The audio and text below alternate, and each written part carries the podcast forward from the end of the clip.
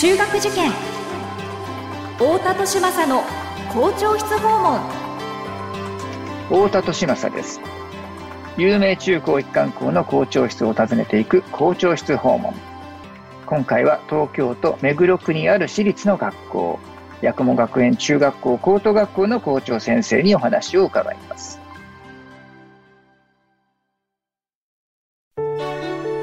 学校は個性で選ぶ時代入試も模試も出会いの場です。思考コードという新しい基準で子どもたちと学校の可能性を広げたい。私たちは首都圏模試センターです。太田利政の校長室訪問。文化放送ポッドキャスト QR 太田利政の校長室訪問。それでは八雲学園中学校高等学校の校長。近藤昭夫先生にお話を伺っていきましょう。近藤先生よろしくお願いします。近藤です。よろしくお願いします。はい。えー、今回ですね、八雲学園中高さんのお話を伺っていくということなんですけれども、まずあの学校がどんな場所にあるのか教えていただいてもよろしいですか、はい、あの、東急東横線ってご存知だと思うんですけれども、はい。えー、この渋谷から向かって、自由が丘の一つ手前、都立大学駅というのがあります。はい。そこから徒歩で7分のところにあの、住所で言うと、目黒区八雲になりますけれども、そちらに、あの、存在してます。はい。わかりました。周りの環境はどんな感じなんですか？そうですね。あの、まさに住宅地の真ん中にあるという形になります。で、駒沢公園まで、皆さんご存知だと思うんですけど、はい。5分ぐらいでですね、うん、あの、行ける、まあ、閑静なところです。はい、そうですね。はい、すごく落ち着いた、あの、えー、昔、昔ながらの住宅街、邸宅地っていうふうな、えー、環境でありますよね。はい。はい、では、その、えー、八雲学園中高さんなんですけれども、えー、もう先生からご覧になってですね、あの、学校のどんなところが、えー、特徴だというふうに言えますでしょうか？はい、あのー、学校にはそれぞれこう、教育の目標、見学の精神があると思うんですけど、はい。山学園がまあ84年目の学校になるんですけどね。はい。ええええ、生命主義という、うん、まあ、生命はい。これ具体的に言うとですね。はい。まあ、自分の命が他人の命、うん、そして授かった命をですね、とにかく大事にしていこうと。うん、これがもう本当に教育の理念になります。はくくって言えばですね、ええ、人を大切にしていこうと。これを基本に、まあ学校でいろんなことを学んでいくという形になります。なるほど。えこれを、まあ、あの、例えば学校の朝礼、今、あの、コロナでなかなか朝礼ができませんが、はい。朝礼、えー、毎、もう毎回ですね、全校生徒集めて、えー、私が最初に、えー、挨拶をするんですけどね。はい、えー、えーもっとも84年間唱えられてるのはですね、ええ、心に喜びを持ちましょう。はい。えー、まあリーダーが心に喜びを持ちますというのに、うん、まあこうして答えるんですけどね。うん、そして、えー、強い体になりましょう。そして立派な生活をいたしましょう。うん、これを毎朝唱えて、学校生活を始めてます。あ、心に喜びを持ちましょう。はい。えー、それから二つ目が、強い体になりましょう。強い体ですね。はい。はい。そして、立派な生活をいたしましょう。立派な生活ですね。はい。なるほど。これがもうずっと創立以来、創立以来、条例で。てますね。ああ、そうですか。これは面白いですね。先生たちも、生徒も、一堂に会してやるので、はい。私もこの言葉を言います。はい。自分に対しても、ええ、心に喜びを持ってるか、はい。立派な生活してるかですね。うん。まあ、確認というかですね。ええ、ええ、こんなことを朝8時に行っている学校です。うん、なるほど。先生、一つこう、質問してもいいですか？はい。あの、この立派な生活っっていうと、ちょっとその、あの、どういうことなのかなって、そうですね。えーうん、思うんですけど、例えばどんなことなんです先ほかね。ど、生命主義って申し上げましたけど、ええまあ、立派っていうと、立身出世も立派な一つかもしれない。はい。えええ人、人間として立派な人間になるという意味ですから、はい。ええあの、うもう一つのくくりとしてはですね、ええ人に優しく、うん自分に厳しくと。うんうんうんうんこれを入学の時から繰り返、はい繰り返しやっています。なるほど。あそういう単なるその生活習慣ということだけではなくって、はい。えーその生き方としてのその立派な生活っていうふうな、そうえー捉え。方をすればよろしいんですかね。そうだと思いますね。ははいい。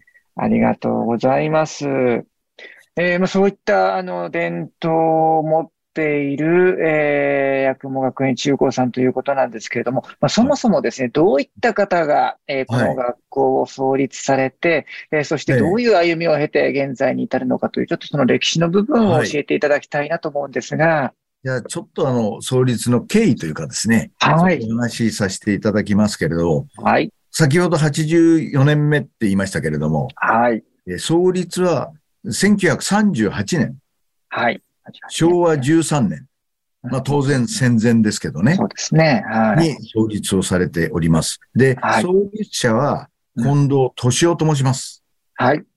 えーで、近藤敏夫はですね、実は山口県に生まれて、ほうほう。えー成人してから結婚もして、ええその後ですね、うんアメリカのシアトルにあるうんタコマという町に移り住むわけです。ほうほう。戦前のもちろん、1920年代の頃ですね。なるほど。えーで、そこでまあ、事業を起こして、はいまあ、うんお仕事ですね。えええーいくつかの仕事するんですけど、あの、不動産業やったりですね、はい。えーホテル経営をしたりですね、はあ、えーそういう中である程度、実はえ成功を収めていたんですが、はい。まあ、その1920年代からもう前後ですね、はい。かけて、まあいろんな、あの、日中戦争も始まりですね、ええ。世界がもう本当にこう、戦争に向かってったという状況の中で、うん。その財を全部売り払って、そして日本に引き上げていくんです。はあ、なるほど。でそしてまた日本で、ええあの、菓子屋を何百軒も持ったりね。あのえ、何、何、何を何百菓子屋ですね。昔は屋なるほど、不動産なるほど。っていうと、土地じゃなくえて、もう家作って貸すと、なるほど、なるほど。え菓子屋を作えったりですね。はあ。それからまあ、商業的に言えば、あの、アメリカで、いわゆる映画やなんかを見てましたんでね。ええ映画館を作り、はあ。そのうちの一つとしてですね、はい。八雲学園を創立してるんですよ。なるほど。ですから創立当初は、えの女子校です。え、ええ、うん、うん。ねですから、そこで、まあ、あの、本人山口から出てですね、英語の勉強もね、ろはいをしないで、ええ海を渡って仕事をしたわけです。だからあ体験としてですね、うん。言葉が通じないはい。ことがうん、もう体験として非常に重かったと思うんですね。で、え帰ってきて、これから世界で活躍していくためにはやっぱり言語はい。大事だということでですね、はい。昭和13年からええ。英語教育を始めてるんですよ。はあ、はあ、はあ、はあ。なるほど。で、これ誰が教えたのかっていうと、ええ開国以来ですね、はい。イギリスの、まあ、利権民主主義もそうですけどね、はい。そういうものを学んでいたんで、イギリスとものすごく信仰ありましたよね、日本は。はい、そうですね。うんイギリスの方々たくさんいたんです。はあ。その方たちにええネイティブの先生として来ていただいて、はあ英語教育、昭和13年から始めてたんです。ああ、そうですか。なるほど。女子校というのはもう一つはね。はい、ええ、そうですね。うんこれ、は、まあ、ええ奥さんも一緒に行ったもんですから、はい、ええ、ええ。あの、女性のまあ、立場人権っていうかですね、はい。全く違ったんですね。なるほど、そうですよね。その当時の日本の状況と、ええーアメリカの、えー状況で、あ、同じ女性なのにこんなに社会的立場が違うんだということを実感されて帰ってきたんですね。えーまあ、参政権、日本はその当時ないですよね。そうですね。はい。選挙権も選挙に移行する。だけど、はいアメリカがもう1920年代に、うん女性も全部参政権なるほど。あったんですよね。なるほど。だそれを込みってるので、ええええええ女子も教育をして、はい。やっぱり活躍してってもらいたいとうん、うん、うん。いうことで女子校を始めたんです。なるほど。じゃあはい本当にその、えー山口から、えーアメリカに渡って、まあ、いはい。ろんなカルチャーショックを受そうけ、ですね。でも、その最先端のそのビジネスみたいなものっていうことも、はい。かなり大変なことあったでしょうけども、えーええその中で、えービジネスマンとしての腕も磨いて、ええ。で、帰ってくる中で、その様々な事業を展開する一つとして、これ、女性を力づけなければ、エンパワーしなければいけないというのもはい。一つの、えー問題意識として持って帰ってきたということなんですね。すねあ、なるほど。よくわかりました。ありがとうございます。はあ、はあはあ、その中でですね、ええまあ歴歴史的に言うとですね、はい。実は13年に創立して、はい。16年から20年まで戦争になっちゃうんですよ。そうですよね。太陽戦争。そうですよね。その時はひどくてですね、ええあの英語を教えることも話すこともはい全部禁止です。そうです。だから非常に辛い時代があったんですけど、はい。えええまあ、いいか悪いかは別として終戦、敗はい戦ですえよね。うん、うん、うん。迎えて、進駐軍が全部アメリカが全部はい。日本を治める。はい。アメリカはすごい国でですね、はい。将校たちの家族をこの焼け野原にね、うん翌年には全部迎え入れるんですよ。あそれに気がついた二代目校長、菊江先生とおっしゃるんですけど、はあ、はあ、えええこの人が直に行ってうん、自分たちの子供たちに英語を教えてくれということでえね、なる。実は英語教育また再開してるんですよ。これが GHQ のそ、あの、将校のご家族みたいな方々にお願いをしたってことですねそうなんで。す。なるほど。またこの目の付けどころが いやいや、すごいですよね。ええあああまあ、そんな形で、まあ、ね英語教育。それが、今の時代は、まあ、国際化グローバルな時代ですから、うんえーいろんな変遷はあるんですけど、それを続けている、教育的にはですね、はい。学校です。なるほど。はいよくわかりました。ありがとうございます。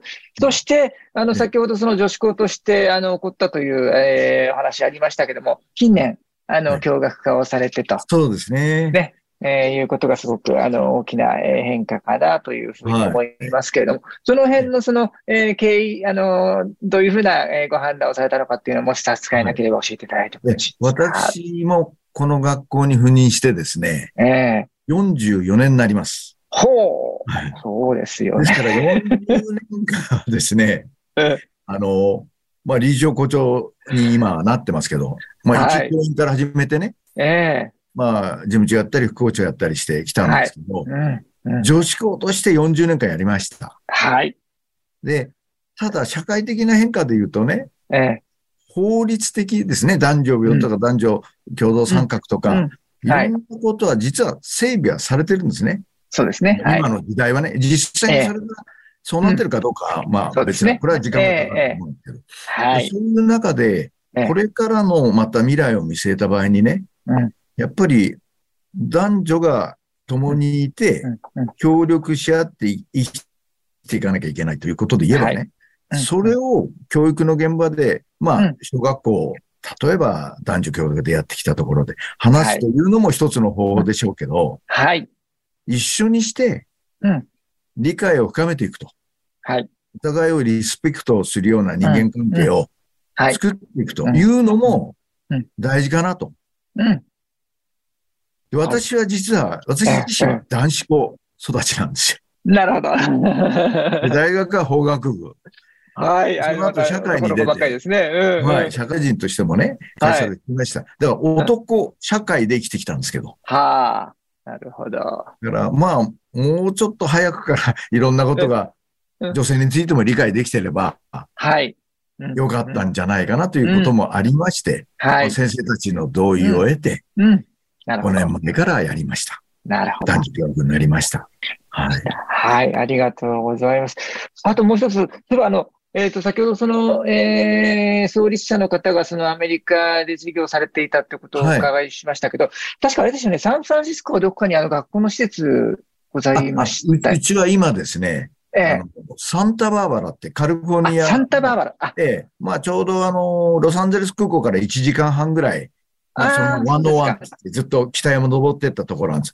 うん、そうん、うん。の、おいわゆる、丘陵の一角ですね。はい、え5万坪の土地を購入そうですよねから30年ぐらい前に買って、えうん、うん、うん。でそこに施設、60人ぐらい泊まれる施設をはい、作り、で、はい、旧3世を毎年全員送り、はい。で、高校生の1ヶ月プログラム、えーあ9ヶ月プログラム、こういうのを用意してですね、はあ。体験型のグローバル教育、そうですよね。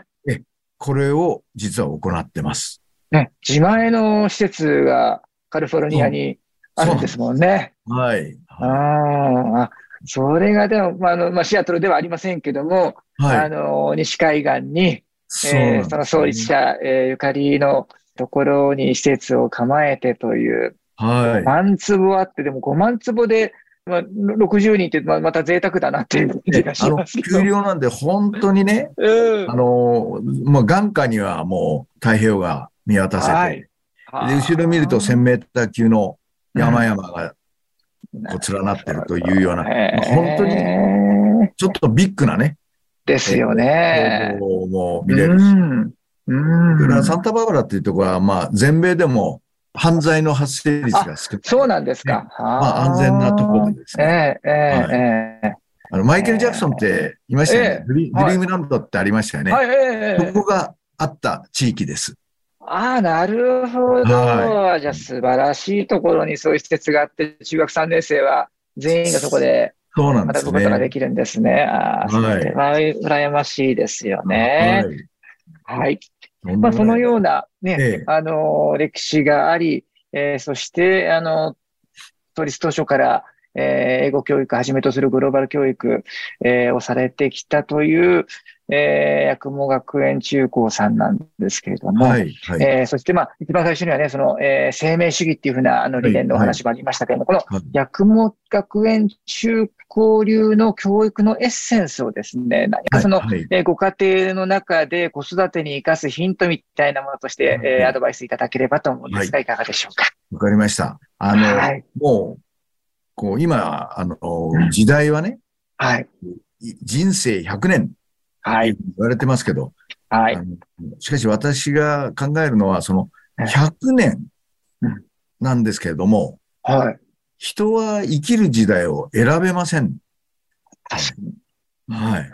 ですから、簡単に言うと与えられた時代を一生懸命生きる以外ないんですね。本当ですね。はいそして、えー世の中はどんどんどんどん変わってきますから、うん柔軟な考え方、うん。ええうんもういろんな価値観をこう共有できるようなね、うん。えーそういう柔軟性も必要だというふうに思います。はい。ええ、ええ。で、その時にどうしても必要なのは、今の時代は何を求められているかと、まあ、学習すること大変大事なんですけど、はいでも、まずね、私はえ体力、うん。気力、はい。そして知力、うん。まあ知識と言ってもいいんですけどね。はい。はい。これ三つ、どれも必要なんですが、はい。お母さんたち、保護者にも言ってるんですけど、うん。まず順序を間違えないでくださいよと。順序。ええ自分なりの体力がなければ、はい。気力増そうと努力したらどっかでへたりますよと。うん。うん。うん気力も出てきませんよと。うん。全部大事だけど、まず体力。自分に合った体力ですね。うん。そうですねえ。えええ自分に合った体力。弱い人は弱い人なりに体力増していく。はい。こういうことをまずやってください。はい。その中から気力が出てくるから。うん。そして最後は知力。体力を持ってね。うん。気力と体力を持って知力を大いにですね、はい。自分の中に育てていただいて、はい。その上での将来、はい。うん。生きる力っていうのが出てくるんじゃないかなと。はい。これを。八雲学園では説明会でも、あ保護者会でも、はい。生徒たちにもうん。言い続けてます。本当ですよね。そこはどうしてもその、えーこういう複雑な時代に生きていると、あの、盗作してしまう。何かその、け結果の部分、あの、先生が順番っていうふうにおっしゃった、その最後の部分の成果の部分を早く取りに行こうとする、そうなんですね。ね、がゆえにその順番をすっ飛ばしてしまって、はい。えー土台が揺らぐという、えーその中でね、そのき体力、気力が充実していないのに、早く成果を出しなさいっていうふうに求められた子供たちが辛くなってしまって、そうですえーどこかでねね、消耗しちゃう。はい。ですよね。その順番を間違えないでくださいねと。えーはいで、その、おそらくその、えー体力もその人なり、気力もその人なり、で、その進み具合、歩みっていうのもその人のそれぞれのペースが、ねはい。あの、あるかと思いますけども、あの、そこで成果を急ぐんじゃなくて、順番にその人なりのペースで歩いていけば、あの、その人なりの、えー知力、えーを得て、えー三つが揃い、そしてそこにその将来を生きていく力というものが、その人なりのものが備わるはずなんだという、はいそしたら、ね、その人なりのその、えー素敵な人生、満足できる人生っていうのをきっと生きることができますものね。はいで、生き方としてですね、はい私は100年選べない時代を生きるんですけど、ええ一生懸命、一生懸命ってのはもう頑張るってことですよね。大事ですけど、もう一つ、あえの、懸命っていう言葉は、あの、賢く、明るくっていう感じがありますよね。ああ、なるほど。はい。ええええはい。ですから、例えば自分が困難にあった時もね、うんああ、ダメだってへたるんじゃなくて、はい。頭でうん、いろんなことを考えて、ええこんなことができるのかなっていうことを考えながら、うん。前を向いて明るくうん。生きるということが、まあ、はいコロナ禍もそうなんですけど、うん。そうですね。大事かなと。ああ。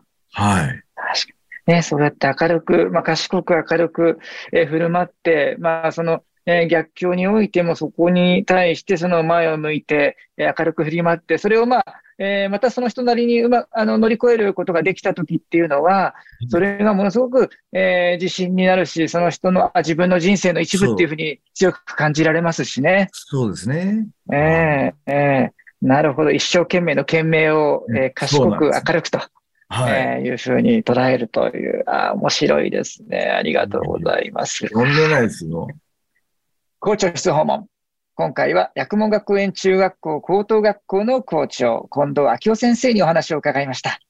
近藤先生、ありがとうございました。どうもないです。ありがとうございました。